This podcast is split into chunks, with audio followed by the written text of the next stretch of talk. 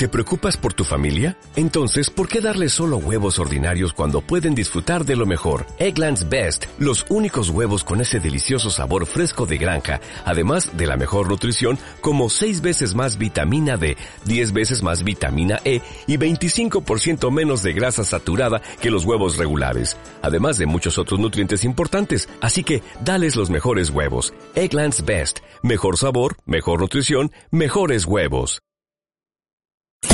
Hola. Hola. Bienvenidos a Contacto Emergente. Contacto Emergente. Un sitio de edificación, conversación y proclamación para la generación emergente de la Iglesia de Dios en Latinoamérica. Un espacio donde compartimos una diversidad de temas que ayudarán a tu crecimiento y conectarte a la misión. 19 países. Una sola visión. Estás en Contacto Emergente.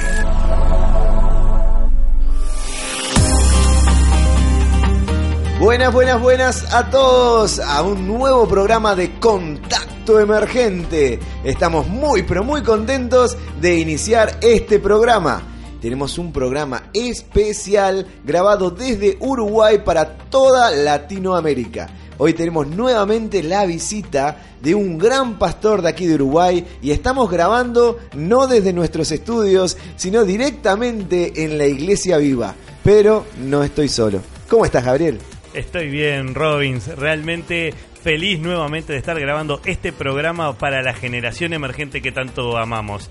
Este, el pastor que nos acompaña en esta iglesia se llama Rubén López y ya nos ha acompañado en algún podcast anterior. Rubén, ¿cómo estás? ¿Qué tal? ¿Cómo andan? ¿Todo bien? Una alegría poder compartir otro nuevo podcast con Qué ustedes. bueno. Un placer tenerte aquí. Y como ves, eh, Rubén, esta vez somos más personas en Mm. este lugar. ¿Quién, ¿Quién está más ahí? está acá? Ah, Hola, ¿cómo están? Me invitaron nuevamente a un programa del podcast. la abuela. ¿cómo anda, abuelita? ¿Bien? Estoy bien, realmente muy feliz de estar acá compartiendo con ustedes y más con esta generación emergente que tanto amamos. Si nosotros estamos muy contentos de que tú estés hoy aquí, nos llegó la directiva desde arriba y nosotros la aceptamos muy gustosos y ahora estás aquí al lado de nosotros. Qué bueno, abuelita, Usted tenerte. sabe que mis bisnietos pertenecen a un grupo de jóvenes de la iglesia local. Qué bueno, qué bueno. ¿Y, y qué, qué hacen en- ahí en la iglesia? Y, y bueno, a veces eh, limpian los baños, ordenan las sillas y van a la reunión de jóvenes. Qué bueno, bueno. Trabajan mucho. Están Sí. metidos en la obra, la verdad que me pongo muy contento. Y Rubén, contanos un poquito, porque tal vez hay alguna persona que se perdió el podcast pasado, y los invitamos a que te vayan a escuchar al podcast en el cual hablamos acerca de la iglesia con visión generación emergente aquí en el Uruguay. Pero ahora vamos a tocar un tema un poquito más complicado, más escabroso. Más no lo voy a, no lo voy a adelantar, no lo quiero adelantar. Van a Mm. tener que seguir escuchando el podcast si quieren saber de qué vamos a hablar. Eh, Robbins, yo creo que debe aparecer cuando ponemos el nombre del podcast, debe aparecer de qué Eh, trata. Bueno, entonces todos ya saben que vamos a hablar de matrimonio. Exactamente, Eh, matrimonio y algo más. Ok, ok. Como todos saben que vamos a hablar del matrimonio en este podcast porque está en el título. Rubén, ¿cómo estás? Bien, bien, todo bien, gracias a Dios. Poder tenerlos acá otra vez en casa es una bendición. Este, y bueno, nada, poder conversar sobre matrimonio. Qué lindo tema. A y mí la me abuela. encanta el Sí, matrimonio. abuela. ¿Cómo estás, abuela? ¿Andas bien? Bien, bien, usted sabe que yo tengo muchos años de casada. Ah, Este, me imagínese imagino, me que imagino. Yo me casé a los 18 años y nací en el 1930. Ya Ah. perdí la cuenta. Sí. Pero Rubén, contame algo más de ti. Sí, a mí tampoco la, la calculadora no, no, no, no- no me funciona. Bueno, Rubén, este, decime. ¿qué quiere que ¿tú te cuente, abuela? casado, Rubén? Sí. ¿Sí? ¿Sigo? ¿Casado? ¿Felizmente casado? Mira, yo estoy ¿Casado, casado. o cansado? Eh, no, estoy casado hace 12 años. Ah, menos mal. Felizmente casado. Uf, sí, bien, sí, bien, bien, sí, porque por- mirá, puede estar escuchando eh, Stephanie, se llama la esposa bueno, sí, de... eso lo más seguro que esté Así que escuchando. más vale que hagas puntos porque si no hoy andás a ver dónde vas a dormir. Duermo afuera y no como. Pero, pero no, no, felizmente casado hace 12 años con Stephanie, mi esposa. Este, yo tengo 35 y ella tiene 29. Vieron bien. que lo tuve que pensar, esas cosas de ¿cu- casado. ¿Cuántos, No, hijos, ya cuántos arrancamos. hijos tienen, Rubén? Tenemos tres hijos, tres hijos, dos nenas y un varón. ¿Los nombres? Camila de 11 años, Facundo de 9 y Abril de 7 años. Qué nuestros retoños. Esos chiquitos. Bueno, Robin, Eh. Robin, tú también estás casado, ¿verdad? Eh, sí, sí, sí, legalmente sí. Y Felizmente o... Felizmente, Sí. claramente, porque tengo que volver a mi casa y no, porque la amo con todo mi corazón. Obvio que estoy casado, hace Bien. 13 años que estoy casado, así que mm, eh, tengo dos niños, eh, tengo una nena que se llama Kaylin, de 9 años, y un nene que se llama Byron, que tiene 5 añitos y hace poquito empezó el fútbol, pero también sé que Gabriel está casado. Sí, por lo que veo, las edades y los tiempos de casamiento nuestros son bastante parecidos. Yo soy el más nuevo de todos, por lo que parece. Llevo 11 años de casado, lo cual no es poco. Felizmente casado. Estoy muy feliz, enamorado y realmente en este momento estoy deseando volver a casa para compartir un tiempo con mi esposa y mi hijo ¿eh? que tiene Mira. tres años y Ah. medios. Su nombre es Jeremías Ajá. y de segundo nombre lleva el nombre del padre porque quería que fuera marcado ¿Y eso. Entonces se llama? ¿Cuál es el segundo llama nombre? Jeremías Gabriel Ah. Pérez Varela. Bien ahí.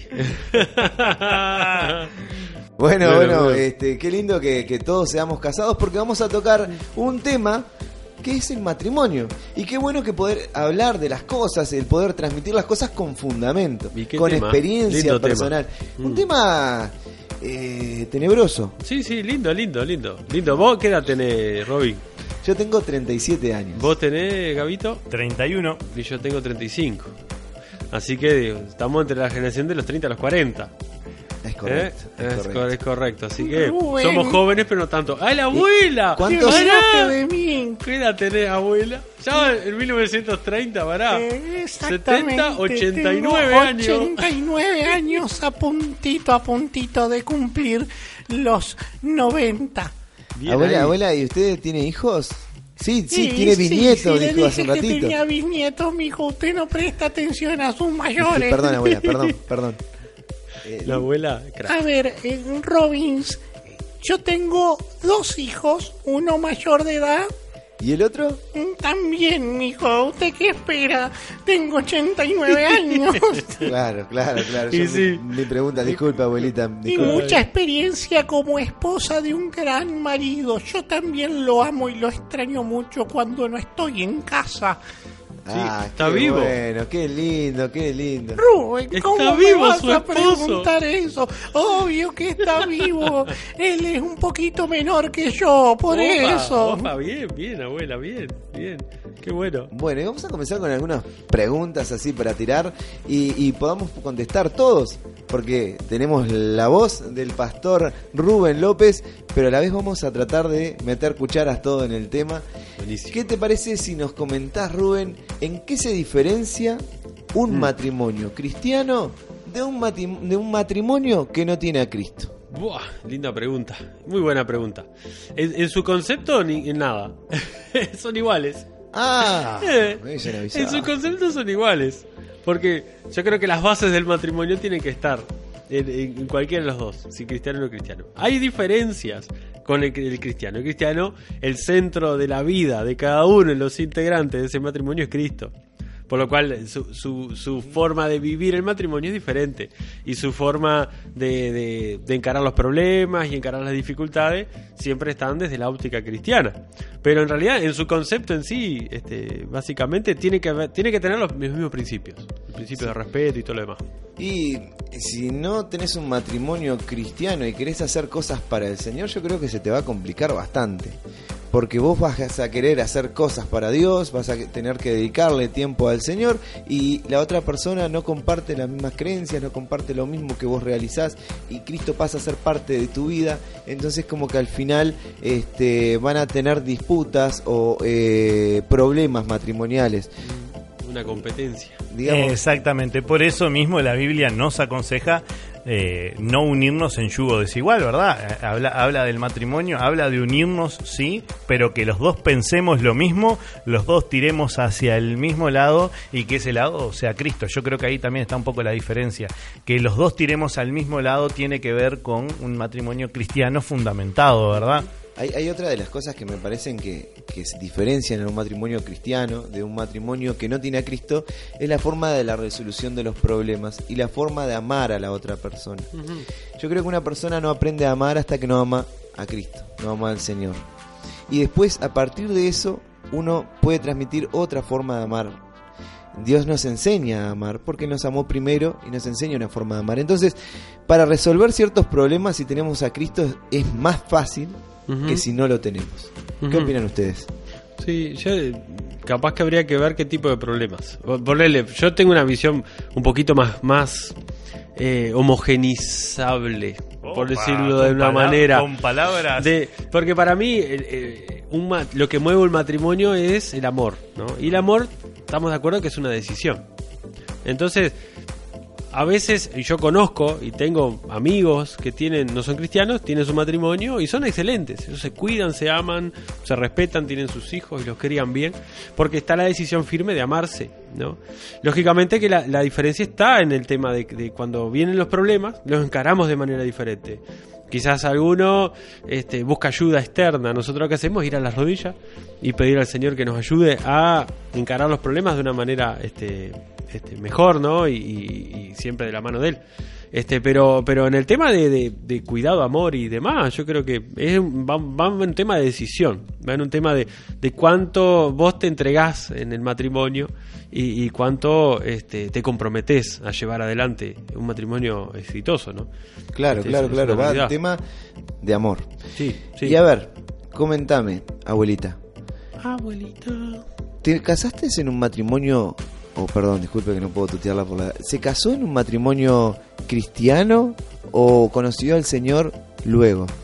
A ver, mijito, ¿cómo le puedo explicar? Yo creía en mi Dios, sí.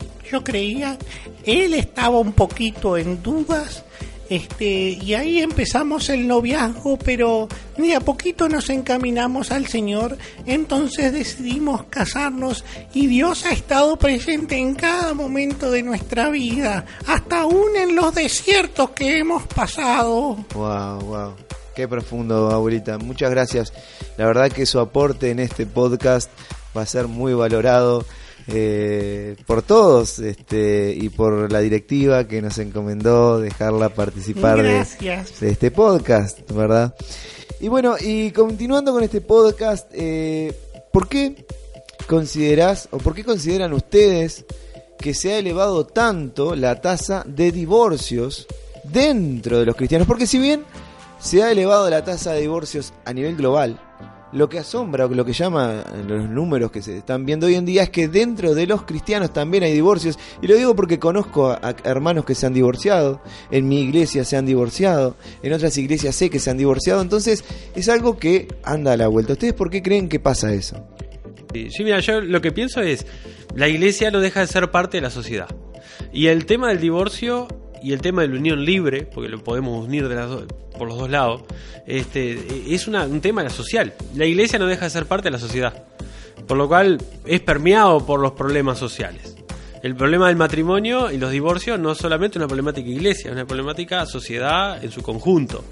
Permea la iglesia. ¿Por qué pasa? Y bueno, yo co- coincido con, con- con Gabriel en el hecho de que muchas veces por falta de comprender que en el, dentro del matrimonio no, solo existen derechos y el yo quiero, sino que también existen obligaciones y existe el, ser tolerante, el ser comprensivo y el entregarse, el darle al otro lo que, lo que el otro necesita también. Este, muchas veces la postura egoísta ¿no? Y yo calculo que capaz que ustedes que, que conocen esos matrimonios que fallaron, de repente uno lo mira desde afuera y se puede dar cuenta y decir, vos, se equivocaron en esto porque, yo qué sé, no se cuidaron eh, eh, uno al otro, porque no se respetaron uno al otro en las decisiones. ¿Sabes No que sé. uno de los casos que, que me acuerdo que me viene a la mente de, de un divorcio dentro del ambiente cristiano es que la persona eh, le dijo a la otra que todavía no estaba preparada Ajá. para estar casada. ¿Qué Ajá. pasa? Se habían casado muy jóvenes. Sí. Y ella se había casado muy joven y él también, pero eh, producto de esa presión tal vez que ponemos como iglesia, de que si ya están ennoviados, ya deberían estar pensando en casarse y los casamos a veces, tratamos de casarlos antes de que caigan en pecado, ¿sí? claro. Entonces, eso mismo obligó a que esa familia o esa, ese, ese matrimonio no prosperara porque no era de Dios. Entonces, también nosotros como iglesia a veces tenemos eh, la responsabilidad de aconsejar de la mejor manera a los jóvenes que están en situación de noviazgo o conociéndose para no presionarlos a hacer cosas que luego después se arrepientan. Claro, yo pienso que el, el tema no es si se casaron antes o después.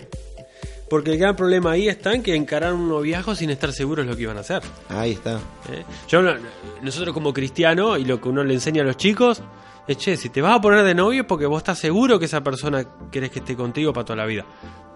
Lógicamente que, claro, fallamos muchas veces en la edad en cual se hacen las cosas.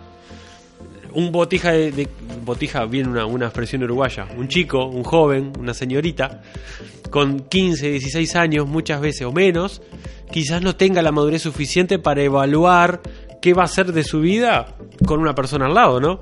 ¿Qué es ser matrimonio? ¿Qué es ser pareja? Yo creo que quizás, y yo no soy muy, muy ejemplo de eso porque me casé eh, joven, mi señora tenía 16 años cuando nos casamos, yo tenía 23. Claro, éramos súper jóvenes. Pero yo puedo decir que mi señora, este, Stefani, ella, este, a pesar de tomar la mejor decisión, porque se casó conmigo, este, a, pesar, a pesar de eso, este, asumió el compromiso del matrimonio con mucha madurez. Sabía lo que iba. Cuando nos pusimos de novio ya sabíamos. Y ella, con, con- siendo tan joven, me dijo, mirá que yo voy en serio. Conmigo no vas a jugar. Y me lo dijo así textualmente. Yo si nos ponemos de novio nos ponemos en serio. Yo no, no, no vengo a jugar al matrimonio. Y eso me encantó.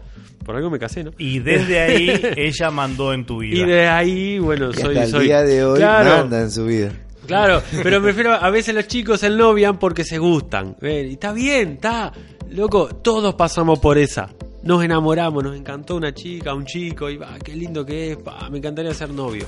Y después que estamos en el noviazgo, nos vemos metidos en un brete cuando empezamos a conocer un poquito más a la persona y decimos, ah, y esto no es lo que yo pensaba. Sí, Eh, sí. El pensar la decisión, decir vos, si no estás seguro, primero no te cases. No te cases, pero no es no me ca- no me caso y sigo el, la- el mat- el- el- el noviazgo. No, si no tenés la meta de casarte cuando sos novio, es que vas sin rumbo por la vida. Qué, qué lindo este, escuchar esto, porque vos tenés unos cuantos años ya casado, te casaste por amor, Sí, en el señor. caso mío, el caso de Gabriel, pero ¿y el caso de la abuelita? Mi hijo Robbins, sí, mi caso fue eh, diferente porque en aquel tiempo aún nuestros matrimonios eran arreglados. Mi papá este, esperaba que viniera un pretendiente de parte de una familia y ahí medio nos hacían conocer y, y entre medio nos daban un, no sé si un, no me acuerdo cuál fue el regalo a la familia, si fue una vaca o qué fue, pero eran matrimonios arreglados en aquel tiempo. ¿Y, y, y usted qué considera, abuelita? ¿Los matrimonios de antes eran mejores que los matrimonios de ahora? Yo creo que eran más tolerantes. Eh, soportaban más las pruebas que ahora. Ahora Sí. viene un vientito y parece que lo sacude para todos lados. Uh, profundas palabras de la abuelita, Rubén. Sí, sí. Se aguantaban, yo creo que se aguantaban muchas cosas, ¿no? Se aguantaban A- aguantaban muchas más cosas, golpes, sí. aguantaban más hijos. Bueno, hay cosas que han ido cambiando para mejor es en este tiempo. Sí. yo tuve dos nomás, pero eh, Hermenegilda, mi amiga, tuvo como 14 hijos ca- en aquel tiempo era difícil. Y sí, sí, tal cual, tal cual. Pero sí, yo creo que ha evolucionado el tema matrimonio, ha evolucionado. Este, pero yo creo que ahora se eh, se, atole- se tolera un poquito más en, en algunas cosas, ¿no? Antes era eh, el hombre mandaba y la mujer acataba y punto. Ah, sí, mira, Chao. mira si yo le iba a decir que no a mi marido en algún momento. Ahora sí, con las nuevas normas y nuevas leyes, yo sí le digo a mi marido, no, no, no, eso no, y ahí se termina todo. Bueno, eh, hoy en día, eh, en ciertas cosas, si bien es cierto que ha cambiado, por ejemplo, en mi casa, en mi casa mando yo. Y el otro día, sin ir muy Qué lejos, vino arrodillada a buscarme. Ah, era. Sí, sí, sí, vino arrodillada. Sí, vino Sí, arrodillada. ¿por Sí, estaba abajo de la cama y, me- Ah. y tenía que ir a fregar. Y me salí de ahí porque tenés que ir a fregar. Entonces Ay, vino Dios. arrodillada a buscarme y yo fui a fregar, ¿no? Como le corresponde a todo hombre, ¿verdad? Y sí, y sí, sí, no, a mí me pasa algo parecido. Yo en casa siempre tengo la última palabra. Ah, bien, bien, bien. Sí, bien. Es- sí. Uno, uno bien de los tres. Siempre Bien. tengo la última palabra. Cuando mi mujer me manda a hacer algo, le digo, sí, mi amor. Siempre la última palabra. Y hace- está bueno, Sí, es bueno, sí, está sí. bueno hacer caso, la verdad. es parte de compartir el matrimonio. Yo creo que lo primero que nace en el matrimonio cuando hablamos de que debe ser una pareja es que las cosas sean parejas. O sea que los dos participen activamente en varias partes de, de la vida cotidiana, ya sea a nivel la casa, a nivel trabajo, a nivel cuidado de los hijos. Yo creo que el matrimonio debe ser algo de compartir cada una de las áreas para, ¿verdad?, bajarle también la carga a un lado y poder eh, tener un mejor momento en familia. Sí, y con- comprensión de roles, creo yo. Los problemas muchas veces surgen cuando uno quiere ocupar el rol del otro. Entonces está, está papá y mamá. Y bueno, mamá tiene su rol, papá tiene su rol. Y a veces surgen los problemas cuando, che, tu rol lo estás haciendo mal. O y el otro le cuestiona uno al otro, che, vos estás haciendo esto mal. Y aquel, en vez de poder llegar a comprender cada uno su rol y, y- vivirlo, compartir, sí, las, todas las cosas, ¿no? Como decís está buenísimo. Pero cada uno desde su papel, desde su trabajo. Este, entonces ahí nos complementamos y la llevamos, la llevamos bien. Sí, eso, eso pasa mucho con los hijos a veces. Sí. Este, la madre eh, tiene su tiempo con el hijo, a veces lo, lo rezonga o le pone los puntos, pero llega el padre y eh, parece que fuéramos los malos de la película, pero el rol nuestro es ponerle esa cara fea que manda. No, no hay, Sí, no hay claro. excepción. Le pones la cara fea y parece que hacen caso. Es el rol del padre poner cara fea, Robbins. Eh, sí, yo creo que sí. Yo creo que en casa eh, lo asustan con el cuco y en este caso con ahora viene tu Con padre. papá. Ah, ahora viene viene tu papá y se le complica. cuenta a papá. Ah. Y bueno, y uno llega y se pone con la cara, con la cara seria. ¿Qué hiciste? Yo solo les voy a avisar una cosa, que después de este vamos a hacer un podcast con sus esposas. Ay, Eh, Para escucharle este, la otra palabra. Este, bueno, no, yo creo que la mujer tiene que tener este, el protagonismo. Es la en- mejor, en, es el hogar, mejor, sí, sí, sí, totalmente. Este, no, pero hablando en serio, es verdad eso de los hijos, ¿no? A veces a nosotros como padres nos ponen el rol del cuco. Este, y uno a veces no quiere vivirlo, no quiere hacerlo, pero lo tiene que hacer. Es, es parte. Este, no, no es norma general. Yo qué sé, yo creo que lo más grave de- de- es cuando eh, uno desautoriza al otro. Claro. ¿No? Mamá pone penitencia y allá papá va y se la saca. O al revés, papá pone penitencia y mamá, delante de los hijos, le dice, che, tuviste mal. No, hijo, olvídate de la penitencia. Eso está mal, desautorizarse entre ellos. Eso es un, un error gravísimo entre padres. Y ustedes hablan de penitencias en mi tiempo, lo que había era vara verde. Ah, y, es verdad. y- corregían, o señor. aprendías o quedabas cruzada la espalda. Imagínate que hoy en día le dicen al niño, no, mijito, te voy a pagar el YouTube si no me haces caso.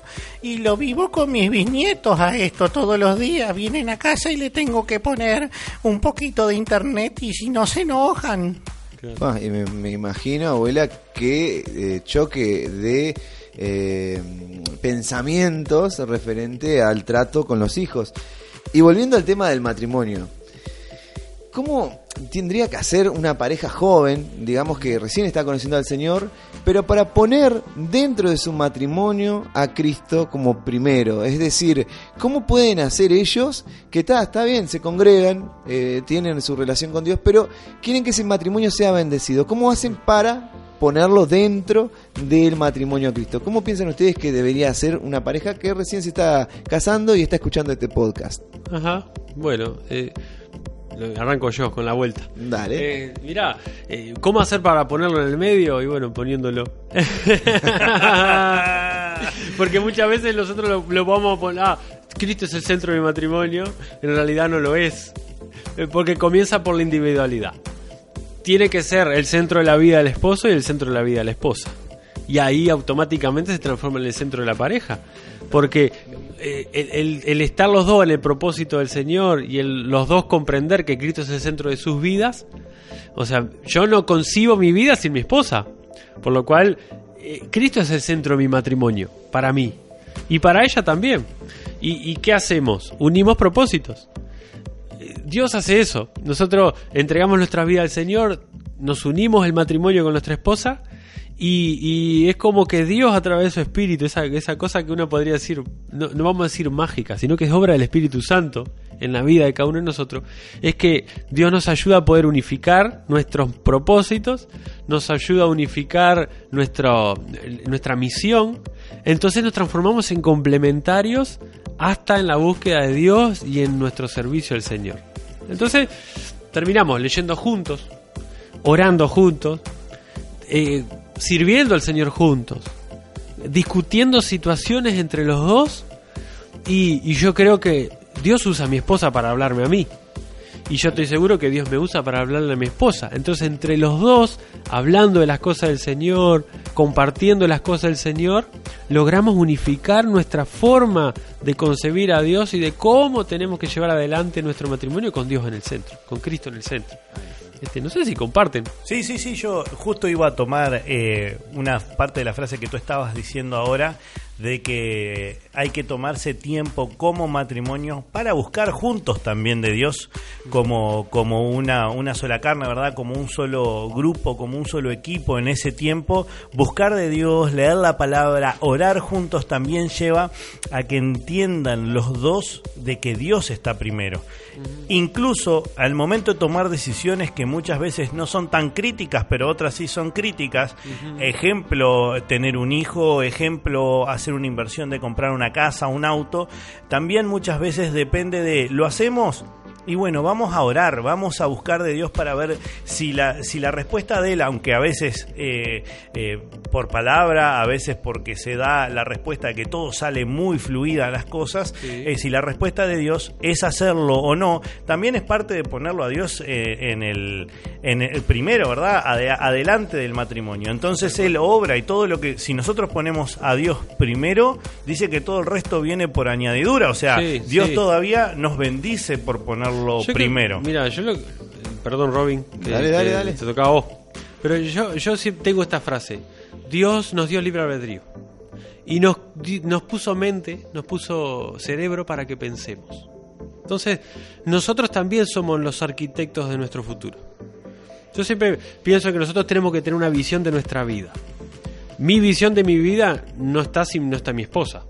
Ella, es- ella comparte la vida conmigo, somos uno, Entonces, yo proyecto, yo pienso, y, y entra esa frase que dice uno propone y Dios dispone, ¿no?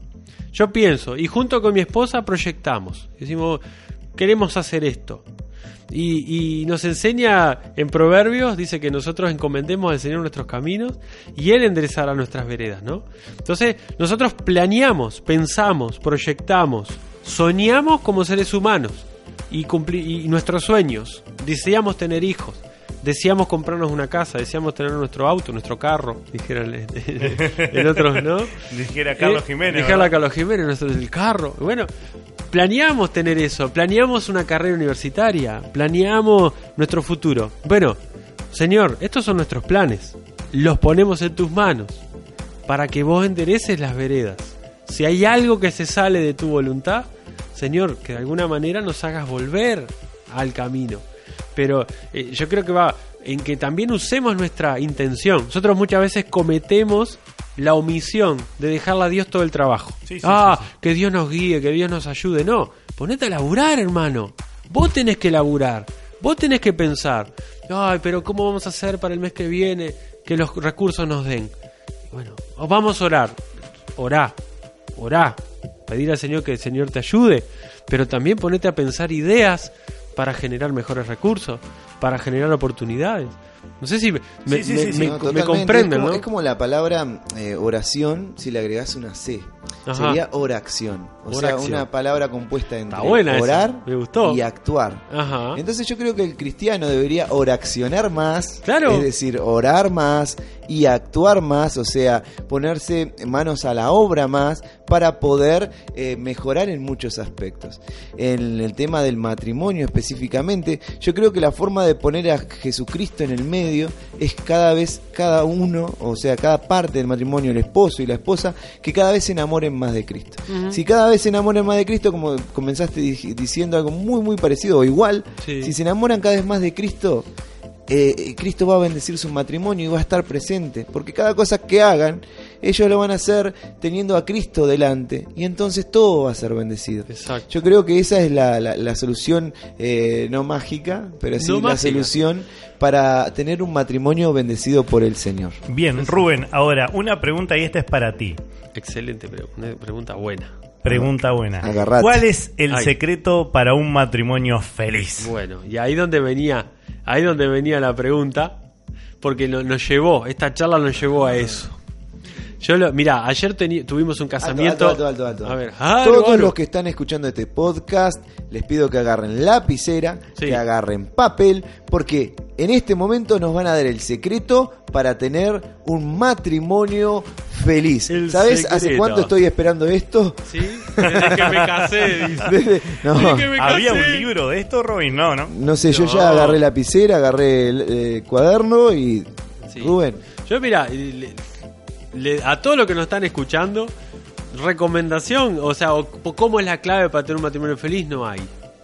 Te la comp- así, de una, no hay. No hay fórmulas mágicas. Ah, Usted yo- sabe- Yo esperaba, yo esperaba realmente que Ah, ella eh, no. los 10 consejos Sí, para sí, mantener sí. un matrimonio feliz. Gente del podcast, no, no anoten, no anoten, eh, vamos a seguir escuchando. No, no hay, no hay fórmulas mágicas, hay fórmulas, pero ninguna de ellas es mágica. No hay nada, porque no hay nada en la vida que sea así. No hay nada que no funcione si no es a través de esfuerzo y trabajo. Entonces, ah, yo quiero tener un matrimonio exitoso y bueno, va a ser mucho trabajo. Vas a tener que trabajar para tenerlo. Vas a tener que soportar a tu pareja. Vas a tener que trabajar en tu carácter para que para seguir sobrellevando una buena relación en la convivencia. Vas a tener que eh, someterte y estar consciente de que tenés que ir cambiando todos los días para ser cada día mejor esposo, para cada día ser un mejor padre, y, y eso es trabajo, no es fórmula mágica. Yo puedo pedir al Señor, Señor, ayúdame, pero no, no ayúdame a cambiarme, no, no, Señor, ayúdame para que yo pueda identificar en qué tengo que cambiar, en qué tengo que mejorar, qué puedo hacer mejor para lograr un matrimonio exitoso y feliz. Este, y el- la felicidad es una elección también. La felicidad es un camino. Yo decido ser feliz con mi esposa. Así como es. Así como es ella. ¿Por qué? Porque nosotros hacemos el compromiso en el matrimonio hasta que la muerte nos separe. ¿No? Y la vida va cambiando. Nos vamos poniendo viejos. Nos vamos poniendo más gordos. Nos vamos, vamos perdiendo el pelo. No sé, Epa. ¿eh? Y bueno, y sí. Nos está sí. describiendo Robin. No, Básicamente está hablando tuyo, Gabriel, yo no sé. bueno, y, y bueno, y nuestra mujer también va ganando kilos, va poniéndose canosa, De experiencia. la gravedad empieza a hacer su trabajo, este, ah, para todos, ¿no? Entonces, bueno, y entonces, ¿qué es lo que nos queda? La decisión de haber elegido a esa persona hasta que la muerte nos separe y el trabajo de haberla conocido y habernos decidido a estar enamorados siempre, siempre hasta que la muerte nos separe. Robin, Sí, yo una, una consulta que les voy a hacer a ustedes dos, o a la abuelita, obvio también, que está por acá. Eh, yo cuando fui a noviarme, antes de casarme, consulté a, un- a mi líder de jóvenes, que pensé hoy en que iba día es, decir es mi... consulté a un padre, consulté. Me tiré las cartas. Me, me No, dice no, tirar las no, cartas, no. Consulté a mi líder de jóvenes que hoy en día es mi pastor, Ajá. este Gabriel Benítez, ustedes lo conocen también. Gaby, sí. Y mm, luego para casarme lo mismo. Consulté, eh, ¿les parece, te parece casarme y todo? Siempre consulté, como que tuve una, un asesoramiento, digamos, Ajá. consultoría. Cuando hay problemas en el matrimonio, Sí. cuando hay problemas en el matrimonio, ¿ustedes consideran que está bien que los matrimonios busquen consejería? ¿Y dónde deberían buscar esa consejería? Para mí está perfecto. Para mí es perfecto. A veces es bueno acercarse a alguien con más experiencia para eh, que nos ayude basándose, basándose en su experiencia cómo resolvió ciertos problemas o ciertos sucesos de la vida y nosotros después con ese consejo vemos si lo tomamos o no lo tomamos, pero por lo menos vamos a tener una herramienta más. Y si me dices dónde tienen que buscar el consejo, para mí el consejo debe ser buscado en la persona de mayor experiencia espiritual, o sea, la Biblia habla de ancianos en algunos casos, bueno, de personas que tengan experiencia espiritual, que tengan tiempo en la iglesia, que sean conocedoras de la palabra y que además sepamos que tienen un buen testimonio exactamente en el área que estamos buscando, ¿verdad? Sí, sí. Te, te puedo decir un caso mío. Yo en mi iglesia puedo tener un matrimonio de personas mayores que yo. Yo tengo 35 años. y, y- y lo que hablábamos en el podcast pasado, ¿no? De nuestra, de- de- del tener, eh, somos una iglesia joven en el cual hay de todo tipo de, apuntamos de 18 a 30, 35 años, es nuestra, nuestra ventana de edad a la cual enfocamos, pero puede venir desde un niño hasta alguien mayor. Entonces llega alguien mayor como la abuelita con sus 80 años, casi 80 cumplido, este, no, casi 90 Casi cumplido, 90, casi 90 Rubén, abuelita. ya te estás Ya olvidando. te saqué 10 años, abuela. Yo soy la viejita y, Y tú bueno. eres el de la poca memoria. Te saqué 10 años, tenés que estar contenta. No, este. Y, y, y vienen y me dicen, che, tengo problemas matrimoniales. Una persona de 50 años de repente con 30 años de casado. Y, y yo recién voy empezando, tengo 12, ¿no? Entonces tengo que tener la humildad yo también como pastor de decirle, bueno, mira, yo te puedo aconsejar esto con respecto a lo que dice la Biblia. La Biblia nos habla de esto. Nos habla de respeto, nos habla de esto, conocer el caso, porque eso es fundamental. No podemos dar una opinión a la ligera, sino que, bueno, contame, ¿cómo es esto? ¿Qué pasó? ¿Cómo conocer en detalle? Y después luego, si no encontramos o, o- no tenemos una respuesta, decir, mira, no tengo una respuesta. Ir a una ayuda profesional, ir a un psicólogo, ir a, alguien que te ayude y sacarnos a veces el cuco de ir a alguien que nos brinde ayuda fuera de la iglesia. Porque puede ser una ayuda profesional y muy buena. Porque nosotros no tenemos las fórmulas mágicas para todo también. Confiamos en Dios, y conocemos la Biblia. Señor, ayúdanos a, poder llevar adelante las ordenanzas y, vivir nuestra vida con respecto a lo que Dios dice. Pero hay respuestas, todas las respuestas que nosotros no las tenemos. Puntualmente, y yendo a un caso, podemos tener en, una pareja problemas de, disputas, problemas de peleas, problemas de irritabilidad. ¿no? Yo te puedo decir, che, no, tenés que bajar un, y ponerle que eso no pase. Y van a una consulta profesional y resulta que tiene un trastorno hormonal, uno de ellos, que le genera irritabilidad. Y se soluciona con una pastillita ¿eh? que nivela su- su- su- sus niveles hormonales, digamos por decirlo de una manera, y se termina ese problema. Quizás yo pude haber orado, pude haber ayunado semanas, pero se solucionó con una consulta profesional. No, entonces tenemos que tenerlo también como una opción. ¿Por qué? Porque, porque no tenemos las respuestas a todo. Este, y todo muchas veces no pasa por, por el área espiritual. Sí, primero ir a lo espiritual. Impecable. Bueno, un gran tema estamos teniendo en este podcast, el matrimonio. Pero tenemos que ir redondeando, el tiempo es tirano y se nos está escapando de las manos. Así que tal vez les pedimos que hagan una reflexión a dos para no hacer todos una reflexión. Capaz que le pedimos una reflexión a la abuelita. A la abuela. Y La abuela tiene que. Aprovechando que está el La abuela pastor Rubén tiene que. López eh, por aquí. Así que, bueno, abuelita, una reflexión para los matrimonios que recién comienzan. Bueno, para mí una de las cosas más importantes es el respeto. Maridos deben respetar a sus esposas y sus esposas deben respetar a sus maridos. Incluso cuando hablamos de amor, hablamos de respeto. Por eso creo que es uno de los primeros consejos. Seguido que es importante el amor en, en el matrimonio y, y ese amor reflotarlo, encontrar cosas nuevas que aviven el amor. El amor no es siempre como empieza el matrimonio con todo ese fuego, mijo. El amor a veces necesita eh, que uno esté llevando cosas nuevas para que el amor se mantenga y obviamente tener a Cristo primero en todo, porque con Cristo todo lo podemos, Robin. Muchas gracias por la invitación. Por favor, abuelita. La vamos a volver a tener por aquí. Estoy seguro y sé que las autoridades nuevamente nos dirán que la tengamos. Muchas gracias. Rubén, contanos, o, o tal vez hace... eh, Una síntesis. Una síntesis o un resumen o algo que quieras decirle a los matrimonios de esta generación emergente que están pensando en casarse o recién se casaron, lo que tú quieras. Bueno, yo le daría una para los recién casados. Porque yo sé que ha habido otros podcasts de noviazgo y demás. Yo iría este para los casados jóvenes. Bien, bien. Para los recién casados jóvenes. Bueno, fun- fundamentales y, y lo decía la abuelita, ¿no? El respeto es una base del matrimonio exitoso. El respeto mutuo. El respeto desde la palabra, ¿no? Eh, el ser respetuoso, no, no que tenga, no en tema lenguaje, sino ah, hablar, no, sino no llegar a la agresión verbal. Este, cuando uno se pelea con su pareja, porque las peleas están, son parte de, la convivencia, este, discusiones y uno vamos a tener cambios de, intercambios este, de, conceptos, pero nunca llegar a la agresión, nunca faltarle respeto a la otra persona. Cuando uno le falta el respeto a la otra persona, pasó una frontera que después volver atrás es, prácticamente imposible. Genera heridas en el alma, genera heridas en el corazón y luego eso con el tiempo te pasa factura. Con el tiempo, ay, llegamos al desgaste del matrimonio y no sé qué nos pasa. Bueno, todo comenzó en algún punto, con una falta de respeto, con pasar una frontera. Lo otro es la fidelidad. Fidelidad en- desde el matrimonio, este, en cuanto a, en lo personal, cuidado en someterse a situaciones que nos hagan juguetear con la infidelidad.